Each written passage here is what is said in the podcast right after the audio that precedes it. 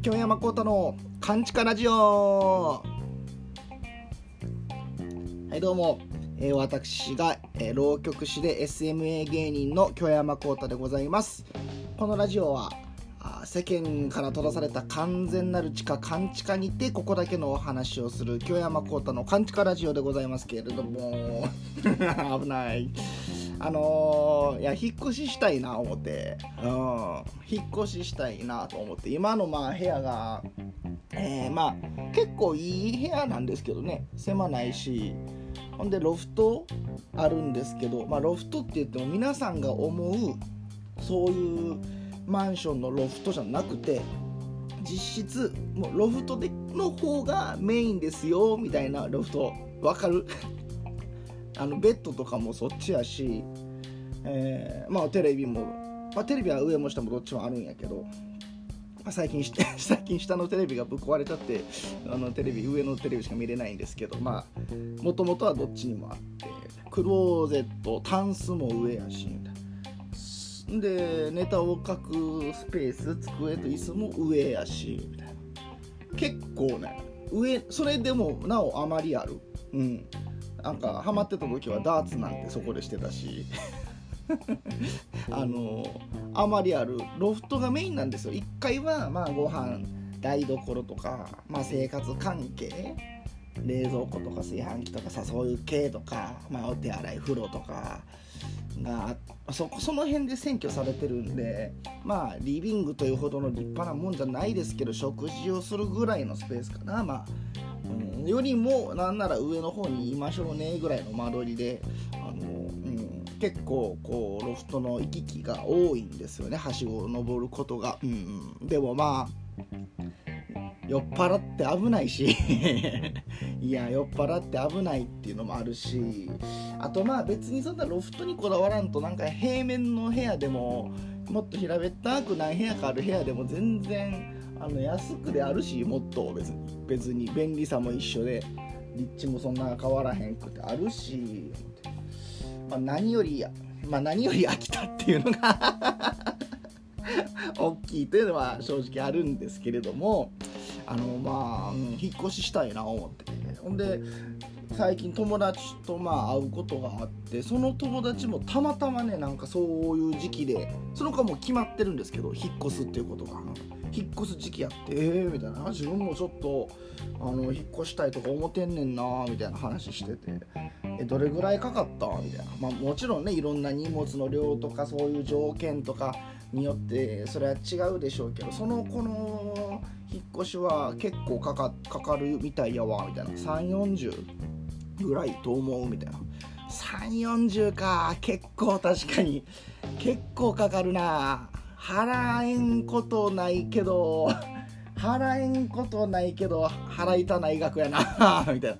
そっか。えー、じゃあちょっとお金を節約しなあかんなみたいな。まあでも飲みに行くとかを控えたら毎月ねまあ以前より自分本当に控えてるから減ってはいるけどそれでもこう週にもし 1, 回飲み屋に飲みに行くとして1回3000使うかなそれは。もっと使うかも。まあでも安く見積もって3000を月5回やから1万5000円でしょ。いやなんだかんだでも3000じゃ収まらへん。もう1軒行こうとか酔っ払ったらなるし。週1か週2ぐらいは飲んでる気もするし 外であの飲んでるっていう時期は。ってことは実際倍以上かかってたわけでしょだから34万ぐらいは出費酒で多分してたからそれをまあ全く酒やめるわけちゃうけど多少付き合いもあるやろうけどあと家で飲んだりもあるやろうけど言ってもまあそれを1万とかに抑える家とかで飲むだけとかに飲む頻度も減らすとかで1万にしたら3万浮くから。うんまあ30万も引っ越し代かからん気もするしうんまあ多めに30万やとしても10ヶ月でそんなもん賄えるか。みたいな。あじゃあ節約しようかな。あとまあ酒以外のところも無駄遣いせんようにしようかなみたいな、まあ、お金の話をしてて、うん、そっからこうお金の話からですねその友達とあのまあ 見せて見せてくれるん逆にと思ったけどあの平気で給料明細とか見せてくれだしたんで ちょ初めて見たな人の給料明細。えいいん？って言いましたからあ別にいいけどみたいな。えそれって人に見せていい？みたいな。いやまあまあ別にいいけど。へえって言って見せてもらって。え会社員ってそんなもらえんの？皆さん。知らんかってんけど。いやそれはさそれはさ自分なんてさそれは実質労働時間少ないよ。それは家のネタ作りとか覚える時間とかはさそれはまあねまた覗いて舞台に立つとかそれぐらいのねまあまあたまには手伝い行くとか、うん、その時間は確かに社会人自分も社会人か一応。えー、なんていうん？かいおお勤めの方であったりとかね、まあ、あるいは別に自分で会社やってる方でも一緒ですけど。そんな週5も働かへんしそんな8時間なんか働かへんし1日。うん。ネタ書く覚える言うたかて。ね。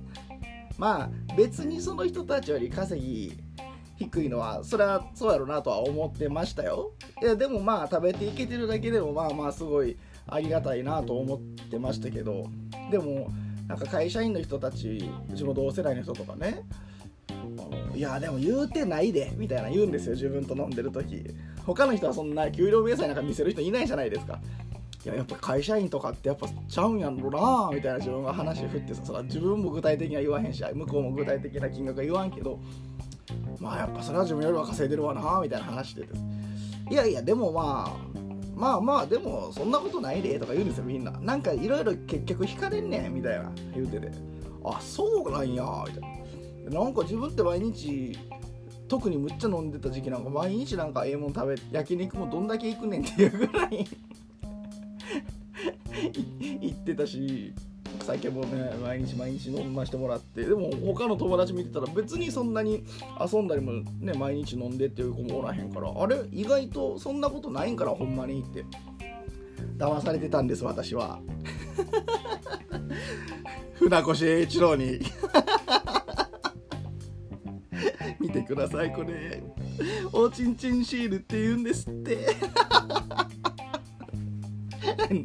何の話してんね松井和代さんはいいんですよ、えー、いや騙されてましたよ。明細見してもらって。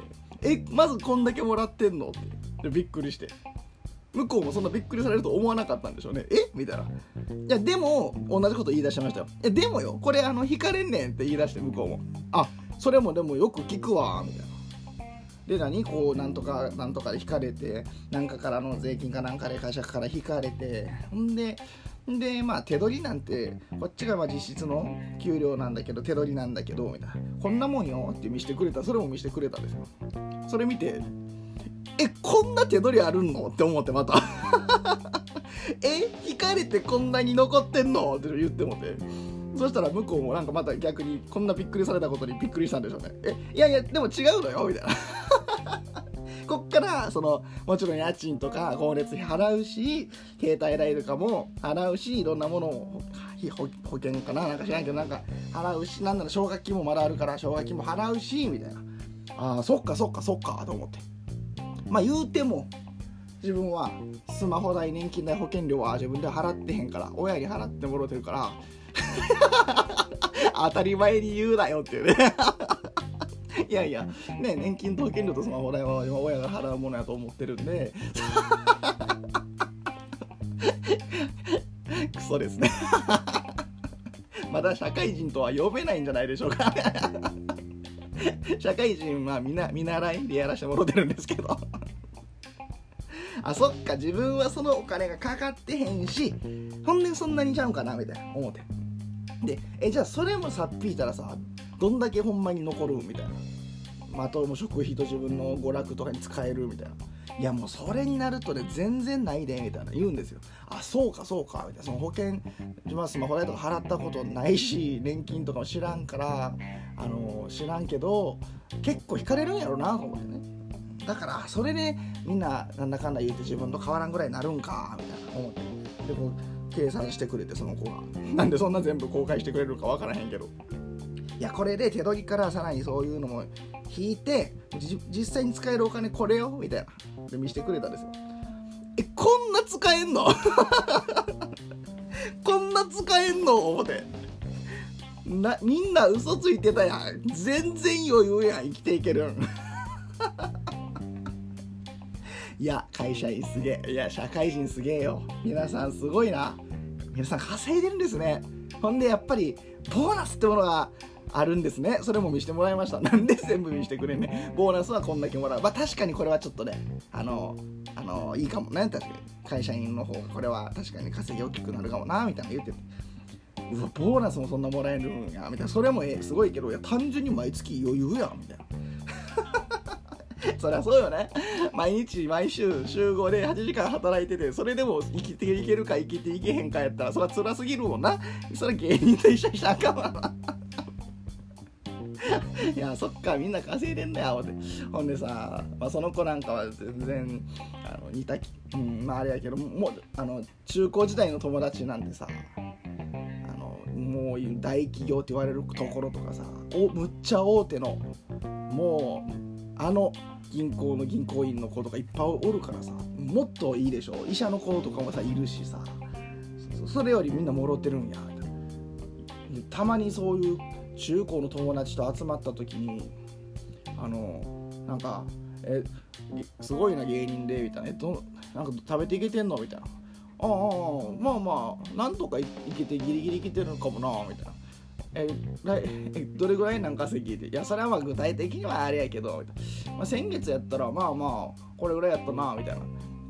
え？って言ってあのその時むちゃ全員おごってくれたんですけど。いやそれはおごってくれて当然よな。みんなそんだけ稼いでたん。いやそりゃおごってもらうわ。自分その時いやいや大丈夫大丈夫。そんな自分生活切羽詰まってへんし大丈夫やでって。いやいやいや大丈夫大丈夫。もう払うわ言うてくれたけど。いやそら払えよ。そら払えよ。払えよそりゃ何芸人に払わしてんだよ そんだけ稼いでるなら払って当然やろって思いましたね。いや皆さんのやまあ堅実な道をね選んでいかれて。まあ芸能界夢がありますからね。ガッと売れたらガッと稼げるんでまあまあいいでしょう。お金のために生きてるわけちゃうからね。生きていけてるだけで感謝ですよ全然。うんバイトもせんでよいいだけでもそんな感謝ですよね。頑張ろう。頑張ろう。みんなすげえみんなすげえと思いました。同世代でもそんなもらってんのや思って。ほんでまあそんなこともあってですね衝撃を受けた私はですねより一層ちょっと芸人があんなに言うてんねんと思うけどそんなねいっぱいいっぱい使っていっぱい稼げばええやって思うけどまあ言うてもやっぱちょっと節約しなあかんなと思いましてあの引っ越すってなるとね、うん、引っ越すってなると、うん、ということでねあのできるだけあの移動とかもあの余計な交通費をかけんように 生きていってたんですけどあのこの間港浪曲寄せがあって、これがあの手伝いにね行ったんですけどまあまあそもそも手伝いに行かへんかったら交通費もかからへんかもしれんけどそれはねそれはまあ次自分の出番の時も誰か手伝ってもらわなあかんわけそれはお互い様やからまあそんなことはさすがにできひんから行きましてさすがに電車に乗らなあの行けへん距離なんで大阪の港の方は、ね、久しぶり電車に乗って。さすがに徒歩とか自転車じゃ無理なんで。行って。ほんでねまあ会が無事終わりましてあの前回のラジオ三船さん三味線の三船さんとあのもう一人出てきた三味線の、えー、関西の喋り方独特お姉さんのあの虹智美姉さんっていう三味線の方がねあの珍しくあのご飯に誘ってくださいまして「コタくってこの後行ける?」って。えいやいやいやはい何もないですけど。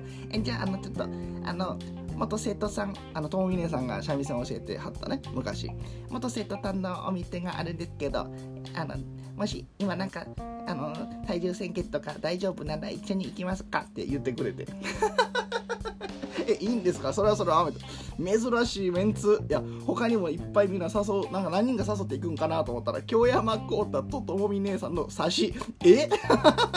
え？何そのメンツ？みたいなえいいいいんですか？みたいな。いやいや、コタ君が来てくれるなら、それは嬉しいです、みたいな。いやいやいや、いやそんなもちろん行かせていただきます、言うて。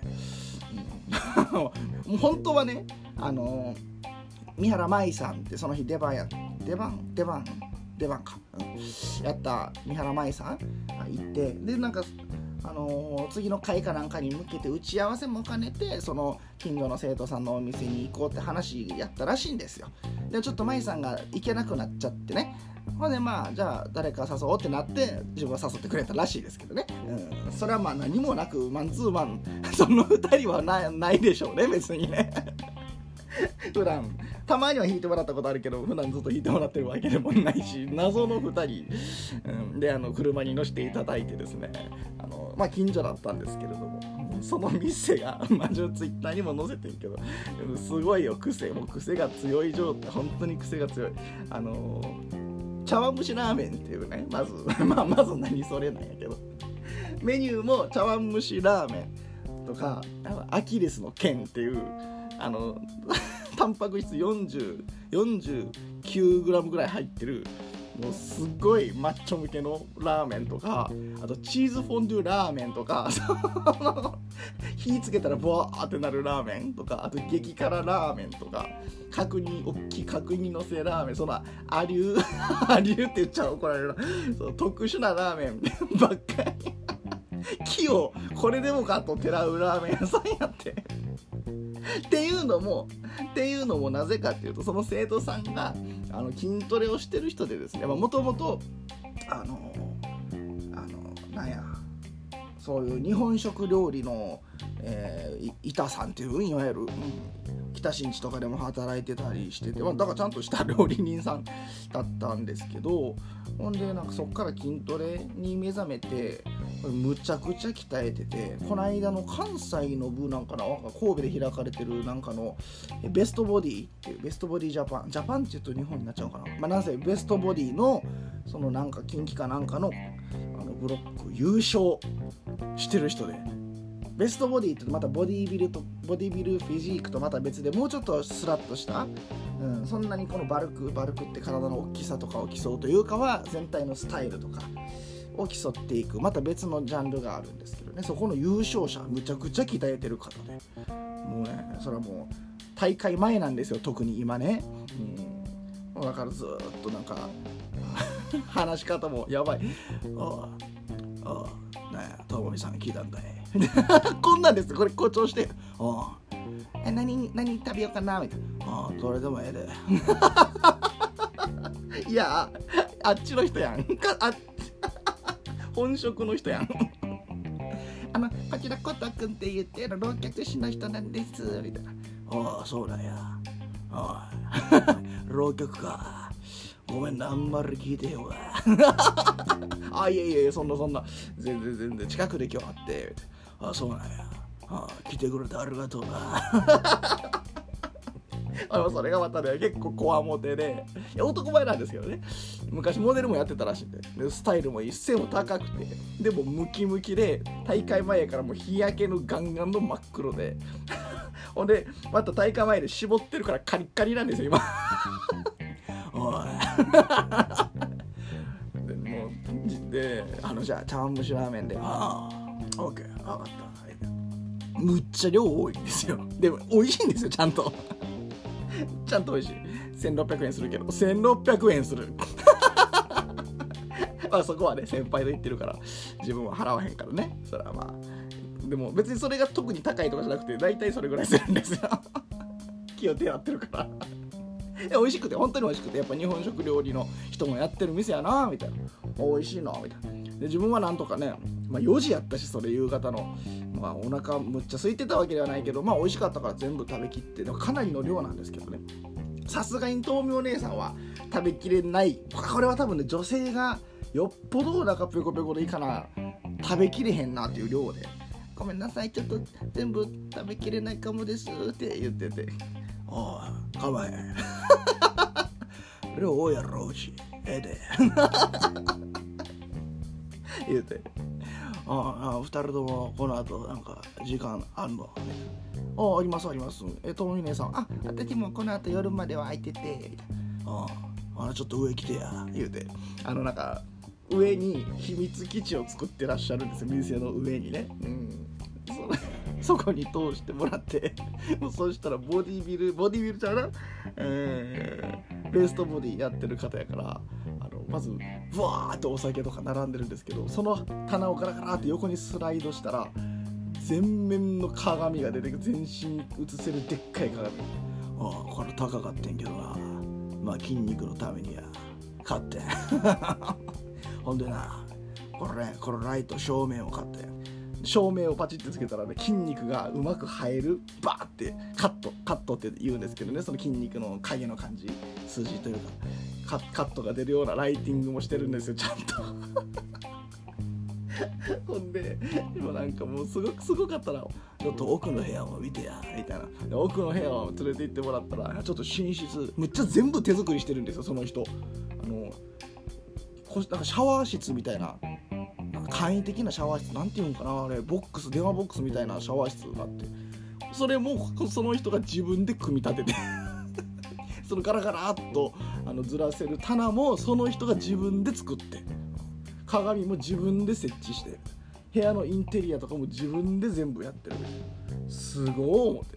ほんで寝室もちょっとなだいぶ凝って作った見てやみたいな。あの洋風のななんやったっけ洋風のなんとか風のにしたいみたいな言ってらっしゃって。なんとか風にしよう思ってな。やってみて自分で。見てみ。あじゃあ見てみます言うて見してもらったらもう本当にシャンデリアがあってあのお姫様のベッドのあのベールベールみたいなやつふわって包まれててで水色の そう。何風？あれは。あなんかそういう西洋の感じにしよう思ったらあラブホみたいになってもた。ほんまにラブホやねんけどね。俺ら家はここちゃうかな。まあ一応なんかわからんけど泊まれるように作ってんけど。まだ1回しかここで寝たことないね。なんで作ってんほんで1回マッチョがここで寝てるおもろ。その後ですねいろいろあのお酒も出してくれたりしてですね。あの筋肉の話にも花が咲いて自分もやっててみたいな。ともみ姉さんがね。あの「コタくんもなんか鍛えてるもんね」みたいなの言うてそこから話が弾んでいって気が付いたらもうその人上脱いでポージング披露してくれてました。それそれがツイッターに載ってるあの画像につながるわけでございます。はいちょっと喋りすぎたよ。お便り読んでへんて。あそんな楽しい1週間でした。喋りすぎたて。えー、っとねもう暑いですからあなたのこの夏への備えあったら教えてくださいということでお便り募集しておりました。はい、えー、ラジオネームラジオネーム。ラジオネーム73えー、ラジオネーム 73 夏への備えね。今のうちに暑さに慣れて虫予防。日焼け止め2度塗り。氷パンパンに入れたお酒っていうね。適当というか 何？いやいいんですよ。何でもいい。全然全然何でもいいですから。最高ですね。そうやって皆さん夏を乗り切りましょうということですね。はいはいえー、次ラジオネーム、えー、太田博美さん。そうですね。夏のへの備えね。そうですね、えー、涙拭く大きな木綿のハンカチを用意しましょう、えー、涙拭く木綿のハンカチ服ください。言うたって太田博美世代にしか響かない。とのことでしてね。はい。えー、まあ、あの何でも送っていいですよって言ってこっちが悪いです、ちが悪いです。ごめんなさい。何でもじゃではないです。何でもではないです。うん。ちょちょっとは考えてほしいです。いやでもね、あの、木綿のハンカチーフで思うのは、最近ちょうど、あの伊集院光さんと宮本さん、それこそあのエレカシの宮本浩次さんが、ラジオで喋ってるのを聞いてですね、まあ、過去の放送の分ですけどね宮本さんといえば最近はそのソロの方でカバーの曲とかも結構出してらっしゃってそれこそ「木綿のハンカチーフ」とかも歌ってらっしゃいましたよ。原曲のキーでね全部。すごいですよ。あの声はほんまに自分すごいと思うな。ちょっと目指したい声の一つですからね。浪曲師とはいえ、高音が細くならへん。まあ声質っていうのもあるけどあれは歌い込んでるな。すごいですよね。で言うてたのがこう木綿のハンカチーフってこうあのもともとで聴いてると女性のやっぱけなげなな曲なんて男はこっち悪いんやみたいな風に思ってたけど宮本さんが歌うことによってこう逆にこう男の側の方もあのより鮮明に描かれてる気がしてあのすごい素晴らしいと思いますみたいな話してて。あほんまやな思って。確かにこう歌い手のによって曲って表情変わる。特に分かりやすい例やなと思って、うん、宮本さんは確かにそれはあると思いますみたいなこと言ってて。っていうかねそもそもあの男の方の気持ちも考えろよと思うんですよみたいな。いやそりゃ都会に行ってそりゃそうなるよって。それをいちいちもうあの時のあなたの方が良かったですみたいなはそんないちいち手紙送られたってそれは無理よみたいな。話してていや面白い。で確かになと思ってね。自分がその男やったらそれは無理よ。都会のそりゃ都会に染まるよ。うん。これ葉月お姉さんにも言われました。もん「木綿のハンカチーフはこれあの光沢の歌やで」みたいな「どういうことですか?」みたいな。入門した頃はこんな頃じゃこんな感じじゃなかった。入門した頃はこんな感じじゃなかったのにもう都会に怪我されてるなって言われて。な どういうことやねん。思ってどういうことやそれもむっちゃニヤニヤしながら言うてくるんですよ。何ニヤニヤしながら言うてんねん思って。これ私の歌らしいです。えー、汚れてしまいましたね。えー、ラジオネーム。チロギーノさん。夏への備えな牢の着物を出したのかな。持ってへんけど。持ってへんのかい、えー、桂二葉の快進撃が続いてるの。おそうなんですね。桂二葉本が7月に出てサイン会もやるらしいわ。ツイッターで見ましたよ。いいねしときました、えー、1冊2500円。お対抗して京山幸太本も作ったらどうや？といや本当ですよね二葉本が2500円か。まあじゃあ自分やったら3000円ぐらいかな。えー、何のこととかは言わへんけど 落語とか講談浪曲は出演者が一人のしゃべり語りうなりだけで観客の頭の中に無限の世界を想像させて成立させるところがええと思ってる。着物着てやるのは記号化してさまざまな人物を想起しやすくするため。シンプルがええねん。え名人上手は変な格好したり客になんかやらしたりせえへんやんか。この間のパンク侍の太陽兄さんのあの提案のあの腹振りと全員で踊ったらどうや？とか衣装はなんかパンク侍やねんからちょっと奇抜なにしたらどうや？に対する反論じゃないですか。いやでも分かります、うん、自分も正直そうは思う、うん、思うけどまあどうなんやろな、うん、アピールって意味ではまあええのかな。えー、そういうのはアリューにやらしといたらええねん。隼人とかほななおい。怒るぞこれ。これ怒るぞ。聞いてるかもしれんぞ。これチロギーノさん。言っときます。これはコータは言ってません。なんならほらチロギーノさん。そんなことないぞ。ダメダメ。はい。今は注意しましたから。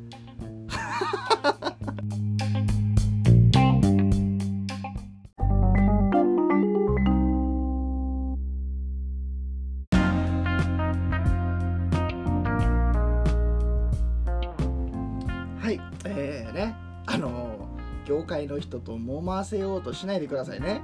私をもちろん恩恵派なんですから全員ともう良好な関係でいきたいんで、えー、本当にやめてください。本当に。えー、次回が、うん、6月28日に公開。6月最後ですね。調べてみたら202年。202年ですね。6月28日中国の武将政治家の袁紹が亡くなった日らしいですね、うん、演術袁紹の袁紹、えー、生まれた、えー、月とかはわからない年とかは不明です。と、前回新五冠五冠末期に活躍したものの曹操との戦いに敗れた後勢いを取り戻せないままま病死しました。ということであ、まあ、私三国志好きで何回か何週かえー、読み直してるんですけれども炎章って結構すごかったですよね。なんかかなり行きましたよね。いいとこまで確か。自分のその三国志演技やからね。史実とまたどんだけ違うかは知らんけど。結構いいとこ。え演術の方が行きかけたやったっけ？炎章が皇帝名乗ったやったっけ？いやなんか結構すごかったですよね、うん、まあまあ。まあまあ。